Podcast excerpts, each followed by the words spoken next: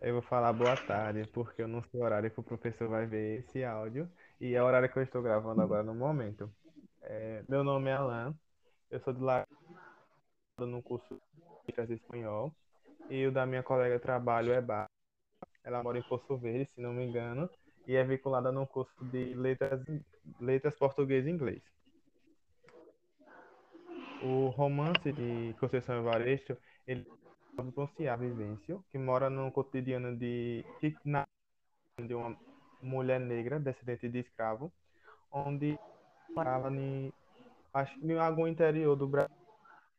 Em um certo momento da sua vida, em um dia assim de rotina, de repente ela decidiu ir morar na cidade grande para tentar uma vida para sua família. Ela, enquanto morava no interior, ela trabalha, trabalhava, ela vivia de artesã, é, é uma artesã com barro, que foi uma herança deixada pelo seu avô, foi a única da família, e sua mãe também trabalhava como artesã, e seus pais trabalhavam nas roças dos senhores de engenho.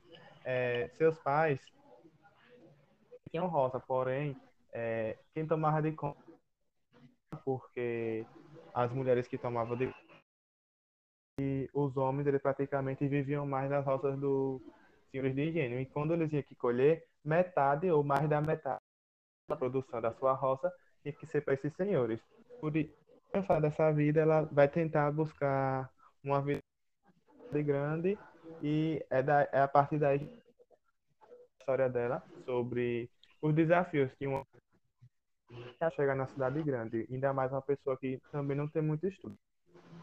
Se quiser complementar alguma coisa, pode comunicar, Bárbara.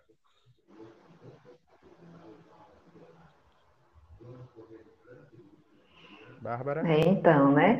É, a história do romance se passa após é, é, entrar em ação a Lei Áurea.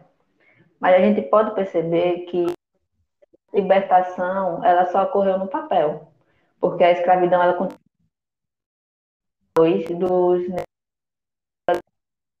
porque além, é, mesmo que com o tempo foram tomadas, os negros não é, mantinham um vínculo de empregatício com os vicêncios, né?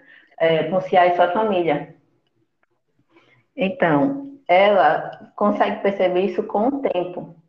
Mas, além da, da escravidão, também uma, uma parte que eu achei muito interessante é a abordagem da perspectiva das pessoas que sofriam os maus tratos. Porque, por exemplo, quando a gente pega um, um livro de história, a gente sabe, ah, a escravidão durou de tanto a tanto, mas você não sabe, você não, não ouve uma pessoa, uma pessoa que sofreu aquilo. Ponciá, apesar de não, não ser, de ser filha de ex-escravos, né, neta, quer dizer, de ex-escravos, ela carrega com ela é, as sequelas que esse período trouxe e que ainda traz e, e está presente na vida dela. Por exemplo, o avô dela, é, ele teve todos os seus, todo, não, todos os seus filhos não, mas muitos filhos vendidos. E isso acabou mexendo tão forte com o psicológico dele que fez ele perder a razão. Por não ter vida, ele é, tentou, matou a esposa, que era a avó de Ponciá, e tentou matar-se, mas antes de conseguir é, se matar, ele foi, ele foi interrompido. Então, ele acabou só mutilando a mão. E isso fez com que ele perdesse totalmente a razão. Ao ponto de que, quando ele recebeu a, digamos assim, a escritura né, do, do, do, do terreno que ele tinha recebido do, do patrão, do senhor de, de engenho, ele rasgou. Ele não tinha mais sanidade. Para ele, isso já não valia de nada. É, outra coisa também foi que no início do romance, é, Ponciala tinha muito medo de passar por baixo do arco-íris, porque ela tinha muito medo de se, de se transformar um homem. Mas quando ela já está na fase adulta, que ela se casa, né, vai morar com um, um rapaz que ela conhece, e ela começa a sofrer é, agressão em casa, ela sente o desejo de se transformar em um homem, de ter aquela força, de não ser mais vítima. Apesar de tudo, é, mostra também a coragem que ela tem de, de tentar uma vida nova e a, a frustração por, por ela imaginar que vai encontrar uma coisa totalmente diferente, só que aquela discriminação e aquela é, a discriminação que ela sofre tanto no interior, ela passa a sofrer também lá na cidade grande. Exato. E esse negócio da, do, de passar por debaixo do arco-íris, eu que cresci aqui, é, já ouvi muito mesmo de, ah, quando tiver um arco-íris, você vai se transformar em uma mulher, você vai se transformar em um gay. Aí eu acho que por isso que o símbolo do, da comunidade é essa bandeira das sete cores, né? É, uma parte uhum. que eu achei interessante do, do conto foi que desse, desse romance foi a maneira como ela descreve essas partes assim do cotidiano de uma maneira mais suave, quando ela perdeu sete filhos, a maneira de suavidade que Conceição Evaristo ela transmite para gente e a maneira também de quando a maneira que ela conta quando ela sofre agressão.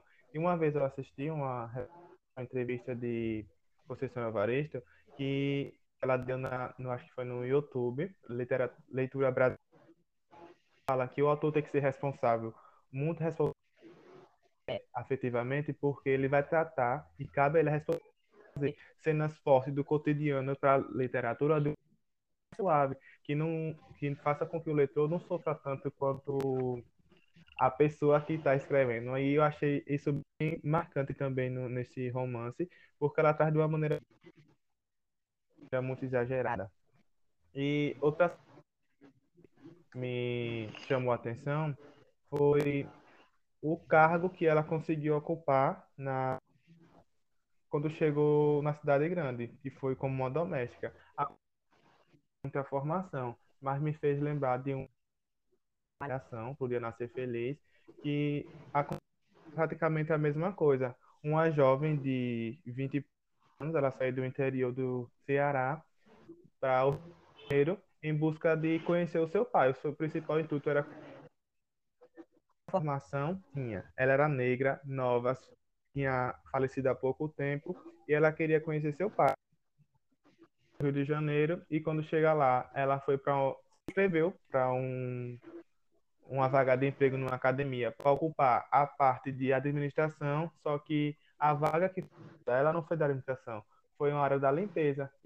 Fez pensar sobre a ocupação que os negros é, têm no mercado de trabalho atualmente, porque uma grande maioria sim não qualificada porque a maioria dos negros moram em redes periféricas e são assim carentes de educação, de saúde, essas coisas. Mas uma boa parte também ela tem esse preparo. Pessoas negras também estudaram e na maioria das vezes não ocupa o cargo que você estudou, ocupa cargo de outras outras pessoas e essas vagas são mais colocadas para as pessoas brancas, que foi o que aconteceu na novela. É, por mais que ela não tivesse sido é, é, preparada, porque ela morou no interior, também lembrar essa situação. O Alan, também o fato assim, de ser uma mulher negra, né? Porque a, o fato de ser negro já influencia nessa desigualdade, né? E de ser mulher e negra é, influencia mais ainda. A pessoa sofre ainda mais. Eu achei bonito da parte dela quando ela se motivou a estudar e aprender a escrever porque aí foi depois que ela começou a escrever e, e foi muito bonito. Essa parte também me deixou muito assim feliz numa parte, né? Porque a... Né? É, isso. Você lembra, Alan, que na hora que fala da, da, dela aprender a ler, que diz que foram os missionários, né? Mas eles não concluíram. Ela chegou a, a aprender as, prim, é, as primeiras sílabas. Só que eles partiram antes de terminar toda a alfabetização. Porém, eles não, é, eles casaram todas as pessoas que estavam, digamos assim, amigadas, né? Casaram, batizaram, agora a educação eles não priorizaram. Foi, isso é verdade. No mais, o romance que foi muito enriquecedor para a gente.